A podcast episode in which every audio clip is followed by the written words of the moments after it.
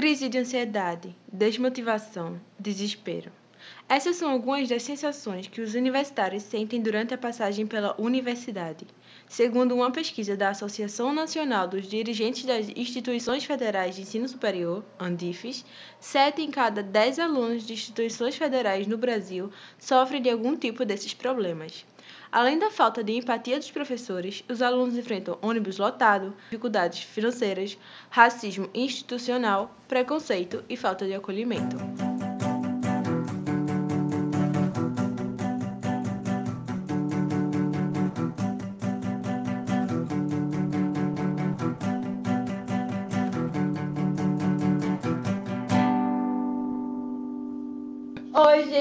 Eu sou a Elane Oliveira. E aí, galera, eu sou o Zé Vitor. E nós fazemos o Janelas Podcast, um espaço aberto para todas as perspectivas. Nós somos o arroba Janelas Podcast no Instagram, Segue a gente e fica por dentro de tudo. Então, minha gente, a gente está aqui com Laís, que é psicóloga, que daqui a pouco ela vai se apresentar melhor. Estamos aqui com Mariana também, que é estudante de Direito aqui com a gente na Universidade Católica de Pernambuco, para a gente ter esse papo sobre a saúde mental dentro da universidade. Será que é possível se ter, né? Será que existe realmente essa saúde mental? É. Estou até agora procurando. Procurando, né? E a gente encontra muita dificuldade na universidade, porque não é só aquela questão do ensino em si, de ah, não, o assunto é difícil, a matéria é difícil, o professor é chato, não sei o que lá. É assim, até é ok, entendeu? O problema é quando você chega e se depara com com, tipo, você percebe, tipo, eu vim da escola pública, você percebe que você não tem base nenhuma quando você chega na universidade. Você não tem base nenhuma, você se sente tão distante. Parece estar um, sei lá, uns 5 degraus abaixo, assim. Tive essa mesma sensação e eu lembro que foi aterrorizante, assim, sabe? Mas enfim, vamos deixar as meninas se apresentarem ah, para elas irem falando um pouquinho sobre o que elas já estudam, sobre quem elas são. E é isso, vamos lá? Bora, Laís. Oi, gente, aqui quem fala é a Laís, eu sou psicóloga clínica e eu me identifico como Laís Maria da Silva, do meu CRP, que é a minha inscrição no Conselho Estadual, no Conselho Regional. É o 02 barra 21284 e eu sou psicóloga clínica, como já falei, e atuo na perspectiva fenomenológica existencial. E eu acho que é massa a gente reunir assim é, diversas perspectivas para a gente saber realmente de um assunto que é preocupante não somente é, na nossa cidade, né, como que é, que é o lugar que a gente tem de fala, mas também no nosso estado, Nordeste, Brasil inteiro que são casos e casos de, de um adoecimento psíquico das pessoas que estão na, na, universidade. E eu, como acabei de sair da universidade, sei como, o que é que vocês estão falando. Então, vamos estar tá trazendo essa perspectiva da psicologia sobre essa questão da saúde mental do universitário, né, do pós-graduando e etc. Meu nome é Mariana, sou estudante do quarto período do curso de Direito da Católica aqui de Pernambuco é, faço pesquisa, em, eu pesquiso sobre direito e relações raciais, criminologia, enfim. E vim falar um pouco das minhas experiências pessoais dentro do meio acadêmico, né? em relação a essa questão da saúde mental. A gente que é pesquisador e que pesquisa também nessa área de direitos humanos, para a gente que é negro, eu sou uma mulher negra, né? É muito difícil quando a gente já está se reconhecendo naqueles textos de uma tremenda violação. Você está estudando suas dores, já é uma coisa de uma demasiada violação mental. Fora que, quando você está em sala de aula, os professores são racistas, né? Tem aquela tratativa do racismo e do, machismo muito forte, institucionalmente também falando. Porque, além de ser estudante aqui da universidade, eu sou membro de um coletivo de estudantes negros, o Quilombo Marielle Franco. E nesse coletivo a gente está propondo discutir essas questões de relações raciais e é um, uma questão comum dos membros da tratativa desses professores, né? Em relação a isso, esse semestre eu tive um caso bem inconveniente de um professor muito machista que foi assim extremamente deselegante comigo, deselegante e machista mesmo, né? Machista mesmo no corredor. E foi uma coisa muito desconfortável porque meus amigos estavam do lado, até outro professor que tipo não tinha nada a ver e que era homem branco ficou incomodado com a forma como o professor me tratou. E semestre passado, inclusive, foi a professora de psicologia social. Eu vou expor ela, né? Não, sem nomes, sem nomes. Não vamos trabalhar com nomes, mas assim, foi é irônico, porque uma professora de psicologia social está é, apartada das temáticas da sociedade. Quando eu estou numa sociedade que teve quase 400 anos no processo escravocrata e uma professora não saber lidar com essa psicopatologia da colonização, que é constante ali naquele ambiente de produção acadêmica, porque a gente tipo, não se vê refletido no corpo docente nem no discente. Nós somos a minoria é, quantitativa aqui dentro desse espaço. Então, assim, a gente, nesse processo de epistemicídio, é totalmente Amiga, violento. traduz epistemicídio. Traduz. Amiga, ouvintes. Pronto, epistemicídio é um conceito da filósofa Sueli Carneiro, que ela trabalha nessa perspectiva de Foucault sobre a questão do poder, que ela fala que a morte para a população negra também acontece pela ausência é, do reconhecimento do nosso conhecimento, ou seja, o conhecimento europeu que é o válido, é o que é repetido e é o que é considerado como conhecimento. E, e a população negra ela é alijada, ela é afastada desse processo de legitimação dos seus saberes. Isso também leva em conta porque a gente tem uma tradição oral muito grande. Eu sou cristã, entretanto, minha religião obviamente tem um livro sagrado, mas os outros negros que professam religiões de matriz africanas têm uma tradição oral muito grande. A gente não tem uma tradição escrita, né, culturalmente falando, ontologicamente. Então é mais ou menos isso. E você está produzindo conhecimento, trazendo essa perspectiva da, de raça, é uma coisa muito violenta nesse ambiente racista. Então, assim, os colegas de sala também, quando, por exemplo, na aula de direito penal a gente está discutindo direitos humanos, trazem uma ótica extremamente punitivista, aquilo para mim é, aquilo é para mim também, que sou negra. Porque qual o bandido também que a gente quer é, punitivizar de uma forma mais severa. Exemplo, o bandido rico, o branco, ele é cadeia, para o bandido negro é a morte. Então você vê até uma relativização nesses discursos de, intensificação da punitividade. Então é um ambiente extremamente violento, tanto no corpo docente, docente, institucionalmente, você respira uma violência, uma violação de saúde mental. Então, para a gente conseguir dar andamento assim ao assunto, acho que seria interessante. A gente vai tocar melhorzinho nessa questão racial, que eu também me identifico com ponto negro. Sim, que é, enfim, né, principalmente para toda essa geração que está conseguindo agora adentrar na universidade, são temáticas novas, né, que vem surgindo, porque acredito que quando vem se falar de saúde mental dentro da universidade, anteriormente, né, a essa geração que está agora conseguindo chegar nesse espaço, é, tinha determinadas reverberações, né? tinham, tinham determinadas é, problemáticas que eram tratadas. Mas agora, quando a gente vai falar de uma classe social que está conseguindo tá chegar na é, a universidade, os hoje... problemas vão se diferenciando, é, porque vem partindo dessa classe. Exatamente, eu acho que é importante ter esse recorte, porque assim, se antes ah, os problemas da saúde mental da galera que já frequentava as universidades eram uns que eram, eu acredito que eram problemas que eram distanciados da questão de classe, né?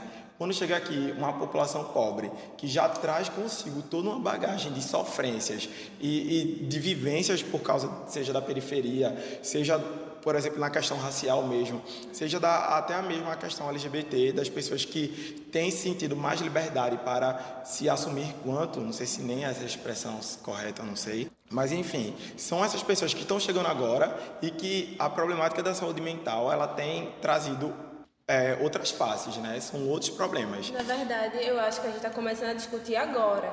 Então, eu acho que a solução, não existe uma solução pronta, como tu tem falado antes pra gente, que tipo não, não existe uma receita, não existe, ah, é assim, tá assim, assim assado que vai se resolver. Mas um dos jeitos de melhorar esse, esse problema é você perceber e começar a discutir sobre isso. A gente está identificando esse problema agora, então a gente vai começar a pensar sobre isso agora. Tanto que a gente está fazendo podcast sobre isso, porque é uma coisa que a gente presencia, a gente vê muito, a gente pedir a gente, pelo amor de Deus, um aluno às vezes não tem passagem para vir para a escola. Isso Sim. é real, isso não é tipo uma fanfic, ah, vou, vou romantizar a história da pobreza agora. é, porque todo mundo ama um pobre para chamar de seu, né? É, todo mundo quer, né, amigo? Um pobrinho assim do lado. Um pobre Rinodei venceu. Rinodei venceu. Venceu. Meritocracia. Não, é horrível, minha gente, sério. É a sensação de não pertencimento. Existe uma sensação enorme de não pertencimento. Quando eu cheguei aqui pela primeira vez, minha gente, eu olhei para um lado, olhei para o outro, gente. O que, que, que, eu tô fazendo aqui? O que, que eu tô fazendo aqui? Mas ainda mais que curso de direito, que assim, na minha família nunca teve uma pessoa que cursou direito, nunca teve ninguém. A primeira pessoa que se formou foi a minha irmã. E tipo, gerações e gerações. E aí a gente está trazendo esses problemas agora para a universidade, está começando a discutir. Eu acredito que a gente vai evoluir Eu, eu acho que a tendência é essa, né? Eu gosto muito porque, assim, quando aparece um conflito, pra mim aparece também a solução.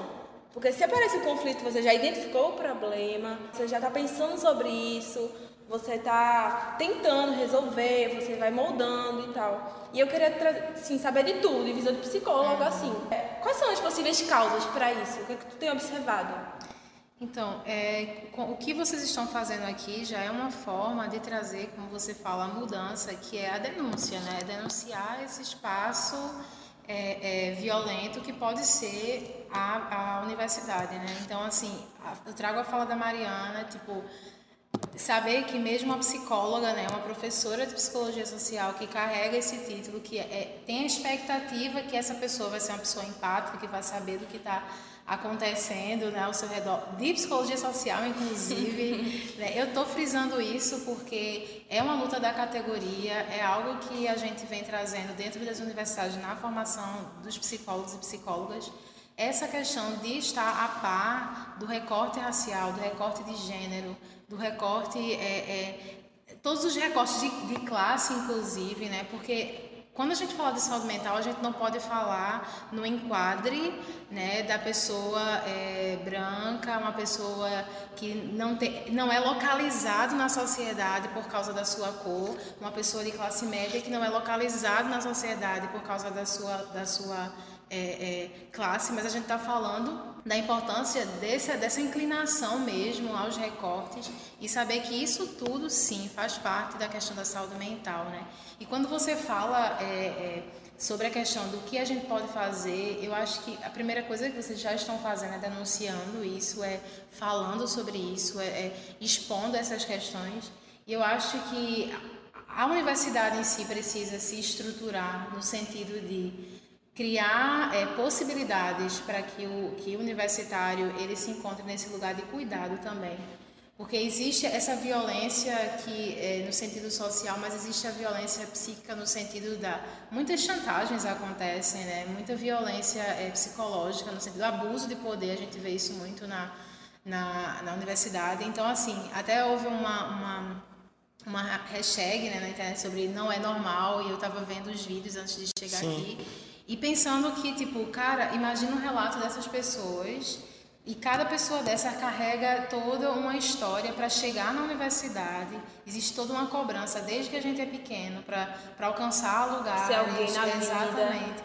E existe toda a questão de que todos os nossos recortes, toda a nossa experiência de vida, vai, a gente vai trazer essa bagagem, essa, essa, essa questão, porque é uma coisa diferente né, de, um, de um aluno que chega na universidade porque o pai e a mãe teve o privilégio de investir num cursinho para ele e aí vem localiza esse esse aluno como uma pessoa que teve privilégios de chegar na faculdade carregado desses privilégios, que traz um certo conforto para a sua vida, diferentemente de um aluno que vem fazer uma prova depois de passar uma hora ou duas horas de congestionamento dentro de um ônibus. No BRT lotado. Exatamente. Eu fico imaginando, assim, a gente tem uma amiga que é Emily, uhum. e ela mora em Camaragibe.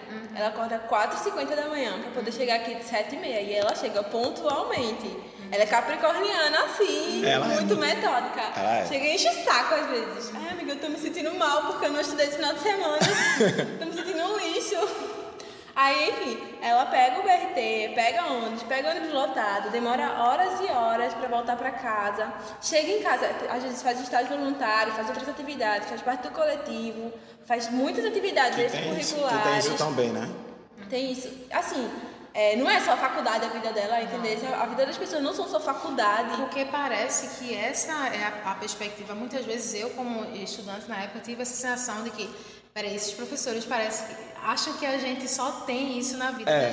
Existe toda uma perspectiva, de, inclusive na avaliação desse professor, nessa prova dessa, dessa sua amiga, tem que inclusive ele deveria ou ela deveria ser empática o suficiente e saber que existe todo um, um esforço dobrado muitas vezes para chegar na universidade. E se você é mulher, você tem toda a atenção de sofrer algum assédio nesse transporte público. Eu já deixei muitas vezes de vir para algumas coisas aqui à noite, porque uhum. termina tarde demais.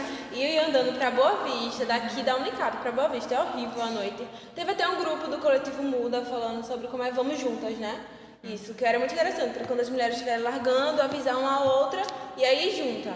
Mas só que é um lugar muito perigoso de você deixar de fazer várias coisas. Enquanto você é homem, você viria, normalmente. O máximo aí- que você tem medo é ser roubado. E aí você chega na faculdade, você consegue chegar na faculdade, né, Mariana? E aí quando você chega, uma professora de psicologia chega Ai, pra você e fala algo que tipo, o quê? Ou um professor que é machista com você. E aí tem todo o recorte. Então, como psicóloga, eu falo e eu penso sempre quando escuto falas de clientes nesse sentido, é localizar onde essa pessoa está, né? Quais são os recortes que infelizmente localizam essa pessoa, de onde é esse lugar de fala dela, que experiência de vida é essa? E eu acho, gente, que a, a questão da universidade poder oferecer esses espaços de fala, a escuta desse aluno, dessa aluna, e também a questão do, eu acho que existe aqui na, na, na católica a questão de, do atendimento psicológico, né? E aí Amiga, rapidinho. Eu já fui atrás desse atendimento. E aí, ah, tá de férias, só falta não sei quando. Ah, só tem pra aluno, ah, só tem pra criança, não sei o que lá. E assim, é muito difícil. Até circula por aí uma lista de, de telefones Sim, de, tem. de faculdades, né, amigo? Eu já vi essa lista por aí, tipo, a galera geralmente compartilha no Instagram, né? Algumas universidades que têm clínicas acadêmicas é, e aí que se disponibilizam para fazer atendimento, sendo que realmente é muito difícil de você encontrar. Assim, quando você chega lá e geralmente tem lista de espera, porque a procura é grande, né? A gente está vivendo uma sociedade e também num tempo em todo mundo doente da cabeça, assim. E geralmente esses espaços são atendimentos sociais, né, com um valor mais acessível. E as pessoas geralmente não podem é, pagar, infelizmente a terapia ainda é algo é, é, burguês, né, digamos assim. E a gente precisa. Eu tive essa, eu tive o privilégio de ter essa formação, de, de trazer essa crítica, de trazer para que a psicologia seja é, um espaço democrático, para que as pessoas tenham acesso a esse cuidado. E eu acho que a universidade ela tem sim estrutura para democratizar esse acesso e tem estrutura para ampliar essas possibilidades de atendimento, principalmente, em plantões psicológicos, por exemplo, em épocas de, de, de prova ou etc. Épocas que realmente a atenção aumenta e a sua saúde mental fica comprometida, você fica fragilizada porque você está é, literalmente numa guerra, né, fazendo tudo ao mesmo tempo e isso fragiliza, traz estresse, que, que é um precursor da depressão. Então, assim, as universidades devem sim é, investir né, nas possibilidades de atendimento psicológico para é, os universitários. Então, Mari, tu se sentiria à vontade para falar o relato da professora? Sim, nomes não irei citar, mas como é que se diz? Vou falar. É o seguinte: é, estava na sala de aula e tinha acabado de ter uma palestra na universidade que foi sobre a questão de punitividade no período imperial, foi pena, é, penalidade de escravidão. Aí surgiu logo uma fala da professora naquele caráter muito universalista. É, mas universalista de que lugar de fala, de que ponto de partida? Que aceita, que legitima só o homem branco burguês como humano. E ela dizendo que todos éramos iguais, que não sei o quê, que, por exemplo, não deveria ter cotas. Porque na Constituição Federal da gente diz que somos todos iguais. Aquele velho argumento O de preconceito começa com a cota. Exatamente, que é uma cota que foi que a cota discrimina mais do que ajuda a população negra. Aí eu só que Eu não tô sentindo muito isso, né? eu que sou negro não tô sentindo não, essa, essa discriminação não. E eu, assim, enquanto negra, é, me sentindo devendo a obrigação, até porque eu estava me sentindo muito incomodada, de contra-argumentar o seguinte, professora, veja só. Existe o princípio da, da equidade, que a gente trata pessoas de formas diferentes para elas ficarem em patamares parecidos ou minimamente desiguais, sabe? E a cota é o mínimo de reparação para a população negra, porque a gente teve quase 400 anos de escravização dessa população e depois essa, essa população não foi inserida no mercado de trabalho, só no subemprego, etc e tal. Tanto é que Muitos dos meus amigos negros do coletivo só são a primeira pessoa a acessarem o ambiente universitário. Eu já estou na terceira geração, mas eu sou a primeira pessoa da minha família a fazer o curso de Direito. Então você vê essa coisa de disparidade, quando é, muitos colegas da gente, maioria branca, já vem uma tradição acadêmica, tipo, o meu avô era médico, meu pai era engenheiro, não sei o que e tal, e tá aqui na universidade. Então foi isso. É, e teve uma hora que eu, contra-argumentando lá com ela, ela gritou cálice, cálice, cálice, dizendo que eu estava histérica. Ela me chamou de histérica. Na hora, foi, me chamou de histérica. E ela disse que apesar de de, como é que se diz, ela ser branca, ela sofreu muito para onde está. E eu não estava relegando em momento nenhum a discussão de classe, porque são coisas independentes, mas também que se intercruzam muito. Porque é impossível também trazer a questão de raça sem trazer a questão de classe. E se uma pessoa branca pobre já se sofre, imagina uma pessoa pobre e negra. Então, assim, num país extremamente racista. Porque eu já vi pesquisadores de raça dos Estados Unidos olharem para o Brasil, virem aqui e observarem o tratamento dos negros, como os negros são tratados no Brasil, as pessoas do país da Ku Klux Klan vão dizer que o Brasil é o país mais racista do mundo. Enfim, né? Tem todos esses argumentos. Aí ela me mandou me calar na hora para dar voz a um homem branco. Para mim isso é muito simbólico, porque só a fala dele naquele momento era legítima. E eu, que ainda não tinha terminado de argumentar com ela tudo, ela pediu para eu me calar, gritando. Ela não pediu, ela gritou para que eu me calasse, para dar voz a meu colega homem e branco. Enfim, foi muito violenta essa experiência. E nesse dia, todos os meus colegas negros, parece que são muitos, né, gente? Em sala de aula, só tinha umas três, faltaram. Os tava, três. Os três faltaram. Eu estava sozinha em sala de aula. É assim, foi uma experiência horrível. E o pior de tudo, que você vem para estudar determinadas patologias que podem precarizar, sei lá, o serviço, a plenitude do direito, nessa universalização, né, desse, do direito para todos, não sei o que e tal. Quando você vê você sai mais doente da aula de psicologia social pois do que é. entrou. Não é. teve uma discussão, não teve não nada. Teve nada. Não teve durante adequado. É. Outra crítica que eu tenho muito à universidade, principalmente a católica, é muito tradicional muito tradicional, o direito acontece aqui dentro, daquela, daquele portão ali para cá. Não, a gente não tem uma, uma, cultura da, da universidade em si, e alunos a gente tem. Tem o coletivo Muda, tem o coletivo Marielle Franco que está sendo construído agora, que inclusive, gente, Depois de 75 vocês anos. Vocês Depois... são pioneiros. Depois de 75 anos, a gente tem o primeiro coletivo composto por estudantes negros. Foi a primeira vez que teve tanto negro que deu para reunir, né? Pois é. É complicado, é muito complicado. É. A gente chega aqui, é uma coisa que, que eu aprendi na aula de filosofia do direito, é uma coisa que eu aprendi na aula de filosofia do direito com o Stefano, porque a gente é difícil demais entender o que, que ele ia me falar. Hegel? Hegel? Não sei. Não sei. Enfim, mas foi sobre. Mas assim, talvez até entre em contato com ele para ele explicar melhor sobre o que é capital social. Mas Resumindo, capital é social. É. capital social é, é mais ou menos assim, esse é o poder de rede de contato, é o poder dos seus, dos seus contatos. Gente que é pobre, a gente não tem capital Exato. social. Capital social zero. E aí, é, eu fiquei muito feliz que eu consegui montar esse podcast junto com o Zé, junto com vocês aqui que estão participando, uhum. porque muitas pessoas se disponibilizaram a ajudar. E eu percebi a importância desse capital social. A gente já tem isso quando nasce. Quando a gente precisa aqui. construir. Eu lembro que quando eu cheguei aqui, essa questão do capital social, enfim, tá vendo? A gente está popularizando termos filosóficos, é importante. Mas essa questão do, do, capital social é tão importante, assim, eu lembro que assim que eu cheguei, que eu me senti muito deslocado, eu já vim muito armado, e eu, assim, eu tenho tido escuta de que isso é algo que muito, muitas pessoas, principalmente a galera ProUni, quando chega aqui dentro, sente isso, sabe?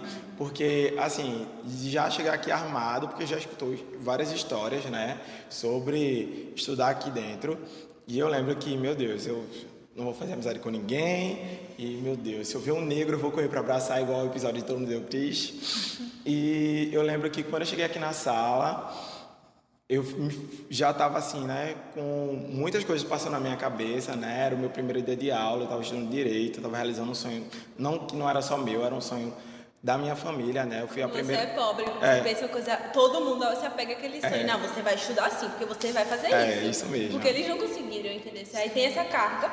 Mas assim, é uma carga que a gente fica feliz em carregar. É, é uma carga que você fica feliz, mas ao mesmo tempo não deixa de ser pesada, né? É. E aí eu lembro que, enfim, tava passando várias coisas na minha cabeça.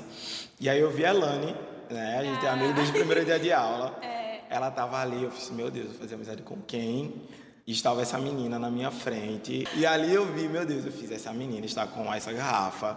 Essa garrafa é de uma loja de 1,99. Ela é pra onde? Ela tem que ser pra onde? Eu fiz, vai ser amizade para sempre, enfim.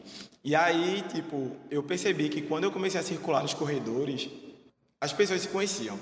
As pessoas se conheciam do GGE, que é um colégio bastante tradicional aqui de, de Recife. As pessoas se conheciam do Damas, as pessoas se conheciam Motivo. do Motivo e de vários outros colégios. E eu fiquei assim, meu Deus, eu não conheço ninguém. A única pessoa. Eu só conhecia duas pessoas aqui. Eu só cheguei aqui conhecendo duas pessoas. Uma que também estudou no meu colégio e outra que eu conheci, enfim, conheci antes de iniciar a universidade e também era pró-uni aqui. É ainda, né? Foi muito complicado para mim, assim, esse momento, porque eu me, me via sozinho, né? Tinha as discussões, tinha as coisas, eu tentava me integrar aos grupos, eu tentava conversar, mas as minhas vivências eram outras. E eu sinto que, assim, muitas pessoas, depois de entrar em contato com a população pobre chegou aqui dentro da universidade, começou a romper determinadas bolhas.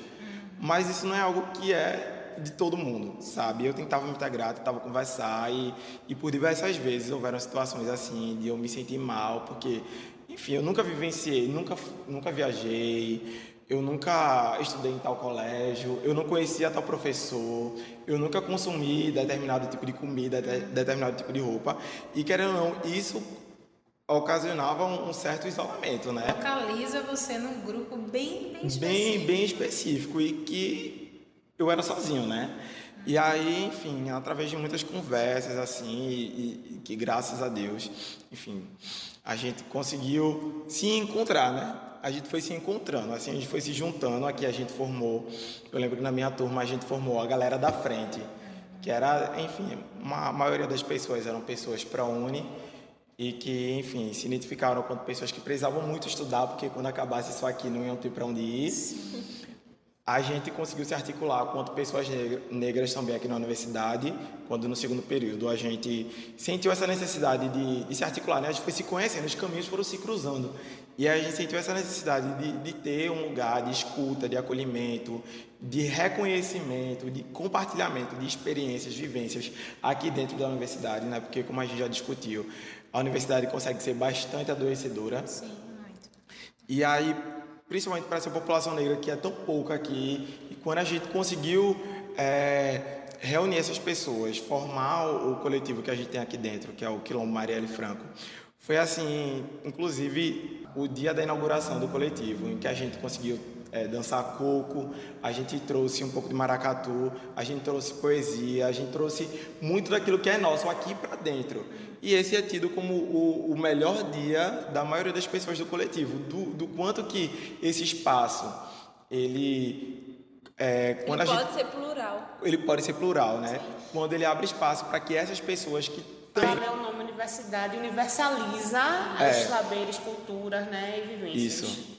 Porque quando a gente fala sobre a, o que a universidade deve fazer, muitas vezes a gente esquece sobre reduções de danos que também podem ser realizadas, por exemplo, como esse coletivo. Né? É literalmente se aquilombar, né? tipo, é, é, é se juntar, é estar junto para esse fortalecimento. Então, é, é essa rede de apoio social que é, também vem trazer redução de danos para esse adoecimento na universidade. Porque quando a gente fala sobre adoecimento, é, digamos que no mínimo um aluno passa na universidade para se formar quatro anos, quatro, cinco anos, quando não há, né, quando a pessoa não tranca o curso ou quando há outros, outros imprevistos. Mas o que acontece é que é uma boa parte da vida da pessoa que já vem de um histórico né, de, de cobranças, etc. Então, muitas vezes vem dessa expectativa da família, né, que, que carrega esse peso de não, do não falhar. Muitas vezes a pessoa é bolsista a pessoa não pode falhar Não mesmo. pode mesmo, é horrível. Então, então, assim, é uma coisa que é, é adoecedor, mas que também, de certa forma, sustenta você. É uma expectativa que sustenta você no sentido de eu tenho um lugar para alcançar, então para você alcançar isso, muitas vezes você vai ter que se segurar em quem está do seu lado, né? nesse quilombo, nesse coletivo, nesse grupo. Você vai ter que se juntar, é, como na história dos nossos ancestrais foi fortalecimento, na nossa história também deve ser, sabe? É, é aquela coisa do, do afeto mesmo, essa rede de afeto que o universitário e a universitária deve construir, porque vai te sustentar, é, é o amigo que tu vai sentar e contar, pô, velho, o cara foi machista comigo, ou aquela professora foi bem racista, ou eu não fui compreendida. E é esses momentos, para além do que a universidade pode oferecer, sabe? E, e é a universidade se inclinar para isso, porque os índices de suicídio, por exemplo, nas universidades federais, nas universidades particulares, são, é, são muito grandes. Eu não, não tenho um número hoje para vocês, mas isso é algo que a gente precisa conversar. E precisa ser conversado desde o momento que o estudante chega na. na esse seu momento, Zé, que você narra, é esse primeiro momento que precisa ser, ser trazido como, como narrativa, como lugar de fala, localização e tudo. E para fazer parte daquele momento, um fortalecimento em grupo, um fortalecimento psicológico, na, a partir do momento que a universidade tem esse espaço né, de cuidado mesmo desse, desse. Porque a gente acaba sendo só um número, a gente é um número na, na universidade, a gente é um número para o país, a gente é um número. E fora disso, toda a conjuntura política que a gente vive, né, que ameaça os direitos que nós já conquistamos até agora. Então, é um peso muito grande que gera ansiedade, e ansiedade gera, sim, adoecimento, estresse e, Depressão. E, e, isso, exatamente. Muita gente com crise de ansiedade, Síndrome época de provas principalmente. Uma coisa que tu falou é justamente isso, é criar uma rede de apoio. Quando a gente chega aqui, a gente não tem acolhimento. Assim, a, a bolsa, a, o ProUni é uma ideia incrível, maravilhoso. Sim. Mas aí falta uma política depois disso, que é o quê? Um acolhimento, permanência. É a gente permanência. é ProUni, mas aí tem, vem pra, pra encher, é passagem caríssima. Tantas coisas que se muda pra vir pra cá. Sim. E aí paga aluguel, caríssimo, isso. inclusive. É, é, é, um monte de dificuldades que o bolsista encontra, não é só a universidade Sim, que dá. Não é só o vestibular, é. o Enem que você é. tem que fazer para chegar, é. é se manter aqui, né? Se manter. Inclusive, vamos aproveitar esse espaço para denunciar, sim, esse é, governo opressor que está cortando os, os, os investimentos, investimentos na educação, principalmente na educação pública, que afeta todos esses alunos que a gente está trazendo a fala aqui.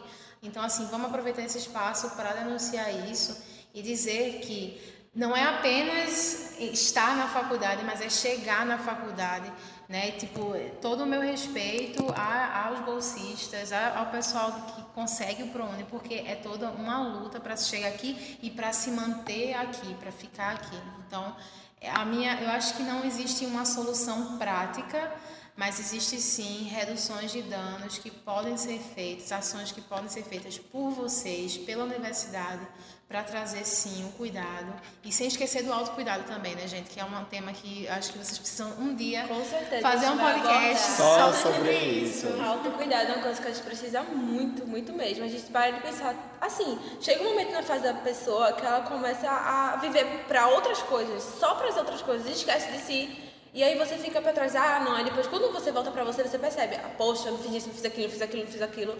E aí fica, fica assim, eu já tive crise de ansiedade por causa disso. Por pensar, poxa, eu não tô cuidando de mim bastante, eu não tô produzindo bastante, eu não tô fazendo bastante. Eu tenho a sensação de que, tipo, por exemplo, eu faço estágio e faculdade. Para mim isso parece muito pouco, porque que eu tenho que fazer muito mais que isso. É, porque Uma tem isso. Uma autocobrança né? muito grande. Você tem que estar em todos os espaços, você tem que estar fazendo tudo. Você tem que ir em todos os congressos que vão ter. Você tem que estar que só só estudando, como assim? Você tem que fazer monitoria, você tem que fazer PIBIC, pesquisa científica, né?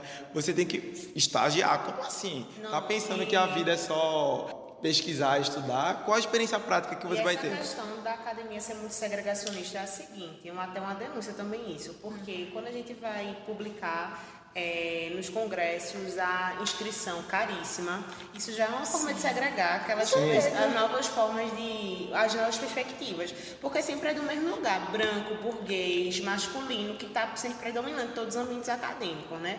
Aí quando você pensa que vai ter uma diversidade, já tem esse fator econômico já indo ali. Então nunca vai haver uma, uma quebra de ruptura verdadeira se aquelas pessoas que na teoria assumem um discurso universalista foram universais na prática, simplesmente isso. Aí você tem que ter dinheiro, você tem que, tem que estar nos, nos, espaços, você tem que fazer tudo, você tem que ter o melhor currículo, você tem que estar com tudo lá, porque, meu Deus do céu, como assim você não está fazendo isso? E as pessoas ainda abrem a boca para dizer, não, é só estudar. Quem quer, segue carreira acadêmica. Quem, quer. Quem só quer. Não, tipo, é ter uma estudar. Só, não, quem, não é quem quer não, mas gente, é quem pode. É quem pode. Isso, infelizmente, gera uma questão de mediocridade de produção acadêmica, porque se você for ler, determinadas né, vezes as pessoas produzem. Pelo amor de Deus, é uma prostituição acadêmica. Sim. É complicadíssimo. E aí, tudo isso gera essa, essas tilts, né? Porque eu mesmo, esse ano, é, tive umas, umas, umas situações que passei, né? Esse ano, eu comecei a estagiar e enquanto estagiava também era monitor aqui na universidade, sou ainda, né? Também pesquisador Aí, fora minhas demandas pessoais, né? Porque é como a Elane estava falando, tipo, chega um momento que você não cuida de você, você não cuida da sua cabeça, da alimentação, da sua alimentação. E eu passei por uns traumas ano passado, foi um ano muito difícil, muito tempestuoso para mim. E aí o que acontece? Você vai nessa que o sistema vai lhe colocando, né? vai lhe impondo que você tem que ser tudo, você tem que ter tudo, seu currículo tem que ser o mais completo. Aí comecei a estagiar e, tipo, foi uma das piores coisas que eu já pude fazer na minha vida, sabe? Você quer estar, quer estar em todos os espaços, porque você vê também seus amigos nesse mesmo, nessa mesma trajetória, né, de conseguir essas experiências práticas e que a universidade não lhe propicia, só apenas através dessas experiências profissionais. E aí fui, comecei o estágio e, enfim, fui extremamente adoecedor, até o momento em que eu tive coragem de parar, não, o que é que eu quero é, para minha vida? Né? O que é que eu tenho como perspectiva daqui para frente? Quais são os projetos que eu quero priorizar, sabe? Qual a minha finalidade aqui dentro da universidade e o que me trouxe até aqui?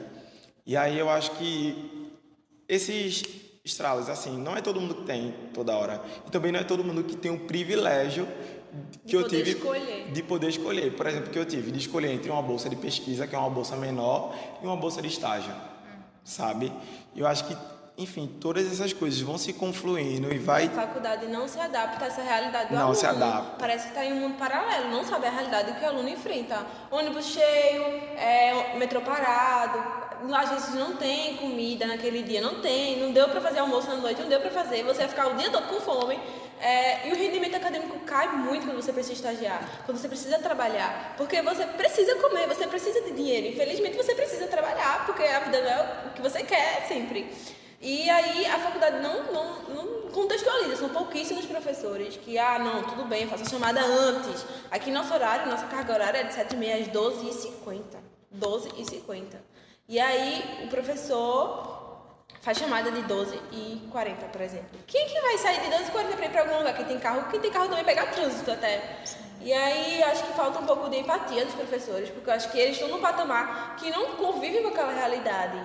Aí eles não sabem quais são a, os problemas que aquelas pessoas enfrentam. Eu acho que tem que, não só na psicologia, você tem que saber os recortes. Acho que em todas as profissões, a gente, a gente vive num país que existem muitos problemas, muito é, desigualdade social, os alunos estão com depressão, com ansiedade. Os professores não, não sabem lidar ainda não com, esse, com isso. Não né? sabem lidar, não conhecem, não conhe... o que é pior, não conhecem, não é não saber lidar. Se você conhecer pelo menos, tudo bem. Entendeu? Porque eu acho que gera um pouco de empatia. E eu acho que também a questão de, vem desse lugar que eles estão, né? A academia, de certa forma, promove esse supor, é, o, o dono do suposto saber, né? Esse lugar de poder que, que como é que uma pessoa não tem a sensibilidade de saber que vai poder gritar com uma mulher, cala-se, cala. É tipo, é uma mulher e ainda uma mulher negra, e tipo, tem toda essa discussão que está tendo agora no, na, na, sociedade.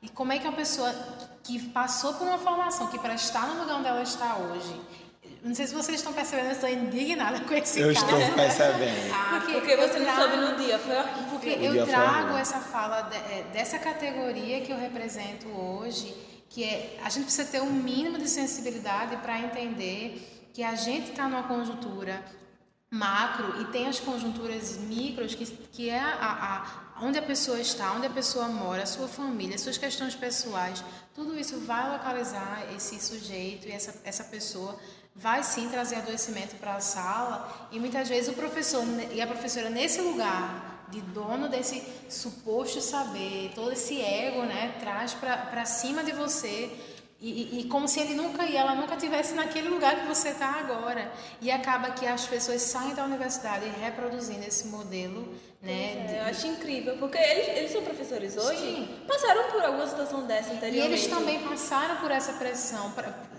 pode ser, é, quase todos os professores aqui são doutores, pós-doc, então eles passaram por toda uma vida acadêmica que houve essa pressão sim, mas que a maioria deles não passaram pelas, pelas pressões, tipo... Pessoais, né? Pessoais, no sentido de, tipo, social, né? De toda a estrutura social que, que a maioria dos alunos hoje passam, né? E, e, a gente acha que é só chegar aqui na faculdade, é só essas coisas, mas tem toda, todo o caminho para se chegar aqui, toda a história, né, sócio-histórico, o histórico social da pessoa para se chegar na universidade. Né? Então, assim, eu acho que há, sim, essa, tem que haver essa inclinação mesmo essa empatia. E vocês, alunos, começarem a trazer esse discurso para a, a, coordenação, para a reitoria, para chegar e dizer: a gente precisa de ajuda, a gente está adoecendo. Eu acho que, assim, para poder a gente enfrentar esse problema, que não vai ser sanado, não vai ser. vai ter para sempre. Sempre teve, sempre vai ter. Mas, assim, a gente tem que passar por isso de uma forma mais saudável possível. Porque Sim. é normal ter crise de ansiedade. Sim. Todo mundo tem problema, nem, nem a vida não é do jeito que você quer sempre. É, a gente não está pronto para tudo. E aí a gente quer saber de uma forma que, assim, que o que cada pessoa pode fazer, enquanto aluno, enquanto professor, enquanto universidade, instituição, porque a gente precisa mudar essa realidade, não é só discutir sobre isso e conversar, a gente precisa mudar. É, pensar em, em coisas práticas, né? É, que está ao nosso alcance. Eu acho que eu acho que a primeira coisa que deve se fazer no sentido de trazer uma reflexão, né, que digamos toda mudança começa aí com essa reflexão. Eu acho que vocês já estão se encaminhando sim para essa mudança, já fazem parte dessa mudança. Eu acho que é trazer a, a questão de o que é saúde. Quando a gente está falando sobre saúde e saúde mental, né, o que é saúde mental? É tanto nesse lugar como indivíduo, né? Esse lugar que de onde eu vim, para onde eu quero chegar, você ter, como o Zé falou um pouco, foi quando ele parou e, e, e pensou para onde eu quero ir, né? Eu acho que é você entender aonde você quer ir, aonde você quer chegar. É, a competição não é tão, não é a, a, primeira coisa que se deve pensar quando entra na, infelizmente é, mas não se deve ser porque é adoecedor. Né? Parece que a pessoa tem um prazo de validade de tanto é, estresse e tanto, tanta atenção que vem nesse processo. Eu acho que você, né, pessoalmente, fazer um trabalho, é, é, fazer o esforço de conseguir é, fazer uma psicoterapia, estar nesse espaço de autocuidado também, autoconhecimento, para saber as suas próprias questões e ser esse lugar acolhedor, né? Que para se acolher o outro, você precisa também se acolher. Então, acho que do plano individual, eu acho que a gente deveria conscientizar os alunos né, nesse sentido de tentar se cuidar o máximo possível antes de chegar na faculdade, na universidade, durante esse processo, durante essa sua visita, né, sua passagem na universidade, que, gente, acaba, beleza? Graças a Deus, né? Eu não aguento mais, eu Às vou matar. Sair da faculdade para desemprego, né? eu tava conversando com ela antes da gente subir, que é exatamente isso, eu vi como é que tu tá lidando agora com, com isso, né? Porque, assim, você passa por todos os estresses da universidade e depois são os estresses do mercado. Porque que... o estresse, é bem. Não, o estresse não acaba. Mas ele toma outras formas, né? Que é, é, é. É, mas a vida é assim, né? A angústia de viver é essa, é a angústia de se deparar com o novo, com os desafios, com as injustiças. E quanto mais conhecimento a gente tem, parece que a gente se angustia mais, é. que a gente começa a ver, mas aí, Porque né? eu tenho a sensação que eu era mais feliz fora da faculdade. E quando eu chego na faculdade, você está discutindo todo dia, todo dia. Principalmente estudante de direito, é, né? Que é muito chato, minha gente. Eu sou estudante de direito. Não, estudante de direito realmente problematiza tudo. É, vai Não, conversar. também do estudante, gente, né? Vai conversar com o estudante de psicologia. né? é tipo assim. Vai ter, é... Já estou sentindo uma disputa de que problematiza mais, né? Essa galera de direito não, não, não é a questão da problematização, é tipo, o objeto de vocês, a lei, né? E aí o objeto de estudo da gente é o ser humano no sentido de subjetividade, ah, singularidade. já é bem problemático. Aí né? vem a, toda a complexidade humana e tudo. Então, assim, não é a questão do que é mais difícil de lidar, mas é a questão de que são objetos diferentes. E aí, como eu disse, toma uma outra forma, né? Quando a gente sai da, desse ambiente acadêmico, toma outra forma de estresse. Mas eu acho que se a gente começa a criar um estilo de vida mais saudável nesse sentido das universidades, menos competitivo, porque é claro, o mercado está aí, tipo, como dizer o leão, né? E aí, tipo, quer é comer a gente vivo, todo mundo ali é, é, batalhando de certa forma para conseguir um Estado de natureza, né? Guerra de É. todos contra todos. No final, é exatamente, somos uma selva, né? Selva de pedra, mas no sentido de, tipo, é, eu acho que o nosso sucesso não pode custar o, o, o, não sucesso do outro, sabe? Eu acho que a fórmula não é apenas essa, né? Então, tipo, nesse plano individual é a gente se conscientizar do que a gente quer. Se a gente quer produzir um- uma ciência, que é o que a gente está fazendo, se a gente quer produzir uma ciência mais democrática, sejamos mais democráticos, acolhedores, empáticos. Porque isso vai sim trazer um serviço no futuro mais relevante para a sociedade, principalmente nessa conjuntura que a gente está tão hostil, nesse mundo tão hostil que a gente está. Se a gente começa a fazer diferença individualmente, eu acho que a gente vai no, no plano mais macro trazendo essa diferença. E aí vem um lugar que você pergunta, Elana, sobre o que a universidade deveria fazer. Sim, eu acho que a universidade deveria é, é, produzir esse lugar e essa consciência a partir do desse professor que chega na, na, na sala de aula, né, a partir das diretrizes de ensino, dessa, do de todo o cronograma, até às vezes, inclusive, da hora que esse aluno larga, se é 12h50 e tu tem que estar de 1h30 no estágio, Exatamente é isso sobre que eu passo. Né? Então, assim, não é humano esse, esse, esse ensino. Eu acho que a humanização do ensino faz parte do sistema educacional do Brasil, que por um todo não é humano no sentido de acolhedor. Isso, a gente vem desde pequenininho, né, desse sistema. Então, quando a gente chega nessa fase adulta, nessa transição, inclusive da adolescência para a adultez, que é, uma- é um, um momento de conflitos. Então, a gente- Inclusive, a gente fazer um podcast sobre isso. Sobre Janelas adulta. vai ter um sobre vida Que é adulta. um tempo de decisão. E a gente vai abordar bem esse decidir choque que a gente está vivendo agora. decidir as cadeiras também, no sentido de, de o, que, o que você tranca, o que não tranca, se pode trancar, se não pode. Assim, é um tempo de transição muito difícil para a gente. E, e aí eu acho que no plano mais, é, o que eu diria é criar a universidade fazer parte, junto com o aluno, ao lado do, do universitário, da universitária, essa rede de apoio, né? ampliar essa rede de apoio, ampliar esses quilombos, sim, para a população negra universitária.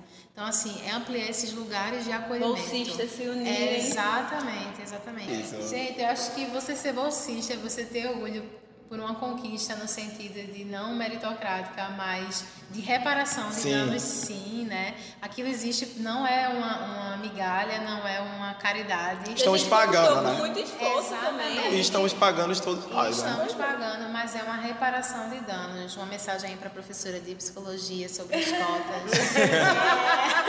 É, reparação de danos. Né? Enfim, e aí, é, danos Quase- históricos. Quase 400 anos de escravização.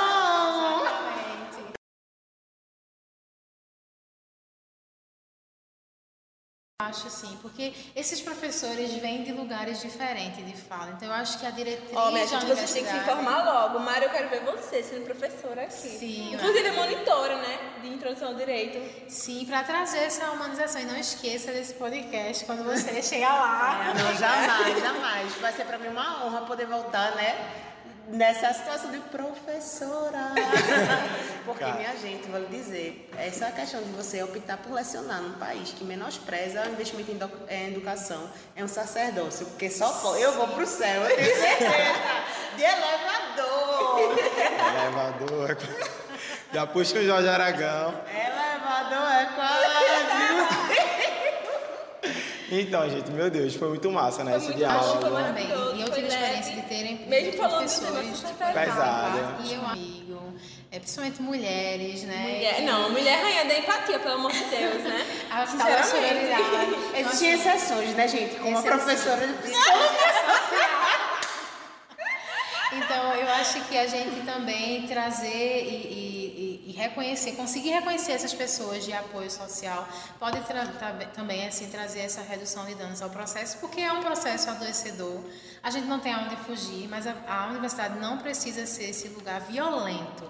Pode ser adoecedor porque há, há muitas tensões envolvidas, há muitas expectativas diferentes. Toda a ansiedade de entrar no mercado é adoecedor, sim, mas não precisa ser violento, não precisa ser, é, violentar o outro, não precisa ter o abuso do poder, não precisa ter isso.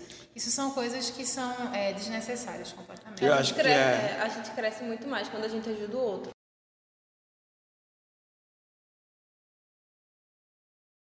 É verdade. Eu acho que é assim que a gente tem que encerrar esse programa, né? Falando dessas é, dessas coisas positivas também, para não ficar só com esse gosto amargo, Sim.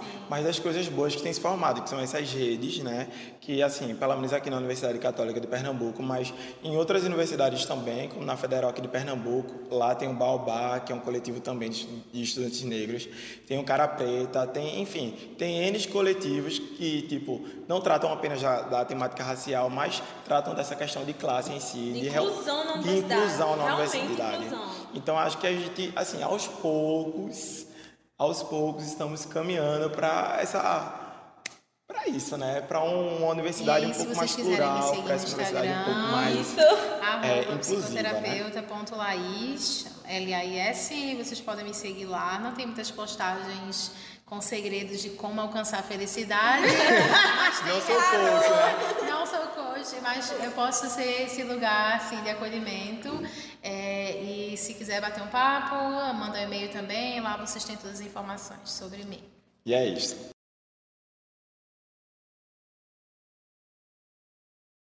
Mari? É, o Instagram do coletivo aqui é arroba quilombo, Marielle com dois L's, Unicap. E o meu Instagram pessoal é underline Nascimento Mari. Muito narcisista. Você vai lidar todo dia com fotinho de Mari, toda linda lá. Ai, meu Deus, eu tô batendo na mesa. Mas, e, é, gente, sério, vocês têm que se unir. E enfim, vai. Se unam, se unam. É isso, se vocês quiserem me acompanhar nas redes sociais, assim, eu milito muito, todo dia uma militada diferente. isso. Assim, o Instagram é um pouco informativo, né? Educacional, porque nos espaços que é pra gente ter educação, sabe, muita gente não tem. e é isso, né, galera? Valeu. É isto. Tchau. Obrigada. Tchau. Tchau.